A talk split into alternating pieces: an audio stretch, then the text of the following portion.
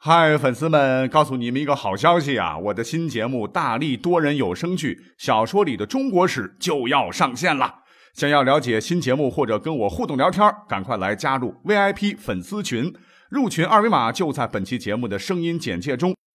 你也可以添加我的小号，拼音大历史加六零六 D A L I S H I 六零六，然后拉您入群，我在那儿等你。管他正史野史。这里只有大历史，大力讲的历史正在播出。欢迎收听本期节目。我想啊，我们每个人脑海当中可能，呃，从小到大哈，都有一个与生俱来想要追根溯源的谜团，那就是什么呢？就是咱们的身世之谜。哎，这里边并不是说我我得查个 DNA 看看我是不是我爸我妈的孩子啊，而是想要知道从血缘上啊，我们到底是从哪里来。那如果能把我们自己的血缘能够一直追溯到 N 年以前的第一个猿人，哎，我觉得那是一件非常有趣的事情啊。虽然说的这样的想法有些不靠谱了啊，说实话，但是咱们中国人有家谱啊，可以帮助咱们往前倒置，来一窥祖先的面貌。那据考证，目前流传下来哈最古老、最详实、体系最完备的家谱呢，就是孔子世家谱。因为孔子他老人家万代师表，历朝历代都推崇孔子创立的儒家。所以孔子这一脉呢，记录的很详实，几千年来都是清清楚楚啊。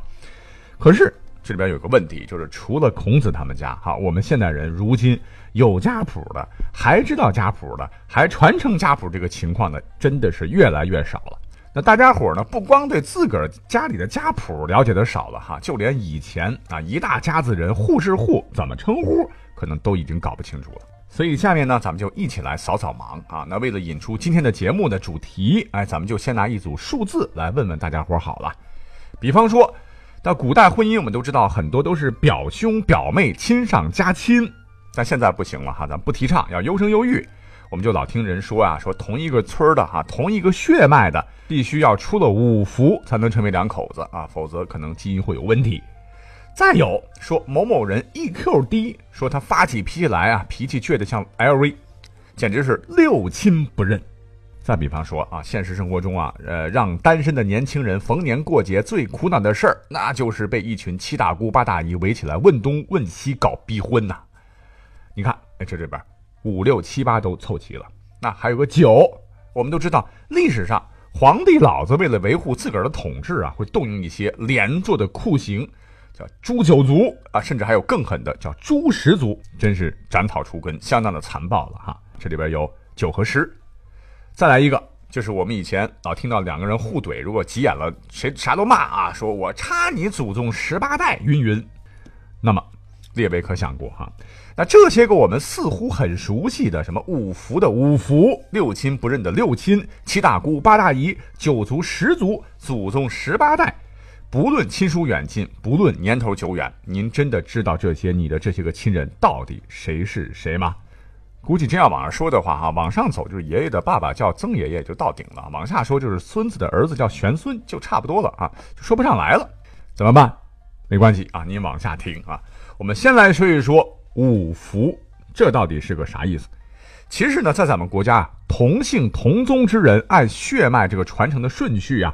也是有亲疏有别的啊，比方说有个村呐，几十户他都姓王，一个祖宗，但是不可能户户好的跟一家人似的，都得各过各的日子呀。那这个五服，服就是衣服的服，特指丧服，就是葬礼上穿的衣服。五服就是五等丧服的意思。在古代讲究礼节，就是哪位亲人过世了，来送行的亲人呢，都得穿丧服，以示对逝者的尊敬，但是不能穿一样的。你得穿出等级来，穿出亲疏远近来，怎么讲呢？按照质地和服丧时间的长短，这个古代丧服分了五个等级，分别是一等丧服名为斩崔，要用最粗的麻绳来做，不缝边儿。你别看这个衣服简陋粗糙，你得穿三年啊，这越糙就越代表你的哀伤嘛，那这绝对是逝者的至亲了。二等丧服啊，叫做齐崔。就是用稍微粗一点的麻布做成，然后缝齐布边儿，根据亲属关系的远近，穿三个月到五个月，或者是最长一年。三等丧服叫做大公，用熟粗布制成，服丧九个月。四等丧服叫小公，用稍微粗一点的粗熟布做成，服丧五个月就可以了。那最后一等是五等，那它的这个材质啊叫丝麻，用稍微细一些的熟布做成，服丧三个月即可脱去。也就是说呢，亲属关系越近，丧服就等级越高，质地就越粗糙，服丧时间就越长。你在这个丧礼上负责的礼仪也是最重的哈。比方说，如果是母亲去世了，那个当儿子的你得砸这个火盆儿，等等啊。虽然说这是一个比较悲伤的一个丧葬制度了，但是很形象的就分出个远近亲属来，人们就把五福作为了一个衡量标准。五福之内的还算是一家子哈，之外。你也不用扶丧了哈，因为这出了五福了。像八九福以外的这个同姓人，就如同一棵树上的枝桠，你们又结了另外一只新芽啊！对不起，咱们两只就不是宗亲了。也就是说，出了五福啊，你们这个血缘关系就是越来越远了啊。好，那解释完了五福，刚才讲的六亲不认，这六亲是哪六亲呢？其实啊，在不同的书籍当中，六亲有着不同的说法。比方说，当年在《左传》里面就说啊，六亲的意思是父亲跟儿子，还有哥哥和弟弟，还有两个就是姑姐、侄子跟舅舅。那根据婚姻和婚嫁的关系嘞，还可以这么分，也就是父母双方的亲戚全部呢可以归于六亲。哎，也可以这么解释，就是所谓的六亲不全是只有特定的六种亲人。但有时候呢，一些史书啊又说六亲指的是外祖父母，就是母亲的父母、姐姐、老婆、兄弟的孩子、自己的兄弟、自己女儿的儿子。哎，我们就是大体了解一下好了。那后头还有两个数字，七大姑八大姨又指的谁呢？又是哪门子亲戚呢？今天我们就不讲了。哈，为什么不讲了？因为以前讲过了哈，我就偷个懒哈。各位可以翻以前的节目找一找啊，去听一听。下面呢，我们就要重点的来讲一讲啊，什么叫做九族十族啊？因为以下内容呢，会牵涉到万恶的旧社会惨绝人寰的一个刑法。那我们经常看电影、电视剧、影视作品，那皇帝动不动就诛九族啊，灭族。那九族是哪九族呢？在中国古代哈，九族呢，它先是一个社会学概念，也是有不同的说法了。在明代呢，有本书叫《幼学琼林》里说啊，九族是。高曾祖考己身子孙曾玄，也就是你的高祖、曾祖、祖父、父亲，你自个儿、你的儿子、孙子、你的曾孙、你的玄孙啊，就是这九族。这是按血缘的纵向关系来排比的啊。因为古时候结婚比较早，男丁多十三四岁就结婚生娃了哈，三十岁已经是爷爷奶奶辈儿的这个家庭不在少数。那不像现在，这三十多岁的还有很多都是这个单身狗嘞哈。今年是狗年哈，一定要赶紧脱单哦。那还有另外一个说法，这个九族啊，如果从纵向的关系来看，就是父四族，就是自己姑姑啊，父亲的姐妹一族，还有自个儿的姐妹已经出嫁去的一族，还有自己的女儿已经出嫁去的那一族。那除了父族，还有母三族，就是外祖父、外祖母、姨婆，就是母亲的姐妹一族。还有七二族，就是岳父岳母一大家子人吧，你算一算，正好九族啊。但是呢，这个九族啊，在古代不光是一个社会学概念，刚讲了啊，它还是一个司法学的概念。那么在平时啊，真真的别说是现代人了哈，古人可能根本就没有想起来这个九族这个概念，在平时的生活当中啊，因为人数太多了，关系太复杂了。可是呢，一旦这个概念，这个在古代被想起来并被用上之时，那轰隆隆，那简直是平地起惊雷啊！真的是到了整个家族生死存亡之秋的时刻。为什么呢？电视剧、电影我们都看了哈。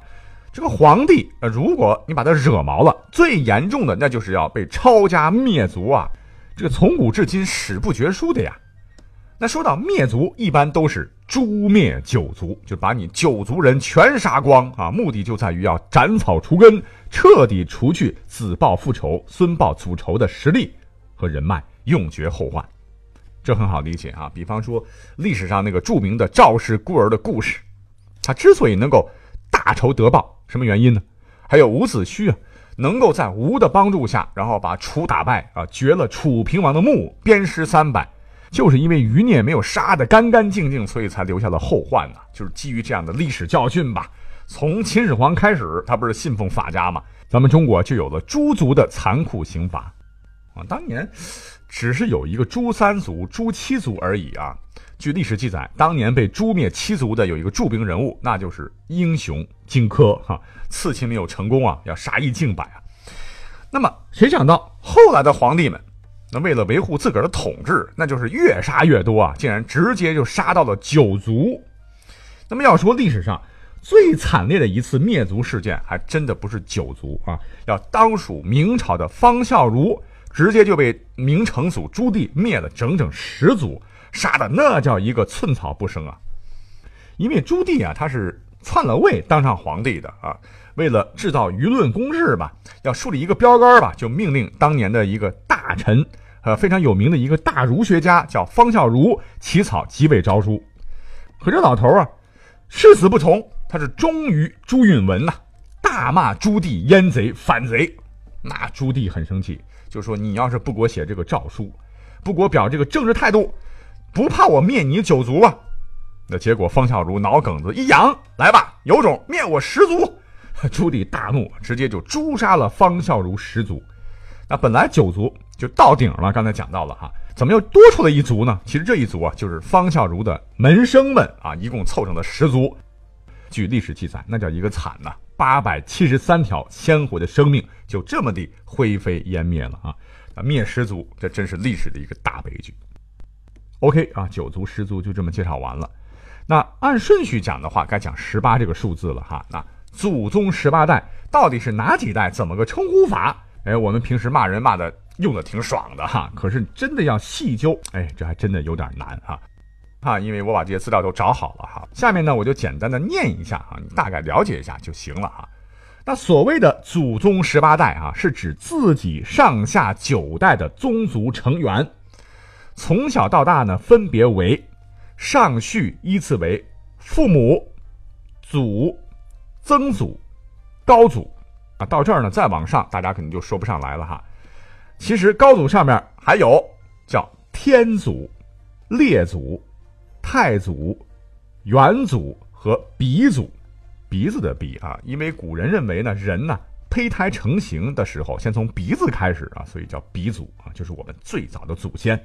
那么向下依次为子孙、曾孙、玄孙啊，到这儿呢，很多人就不知道后边该怎么称呼了哈。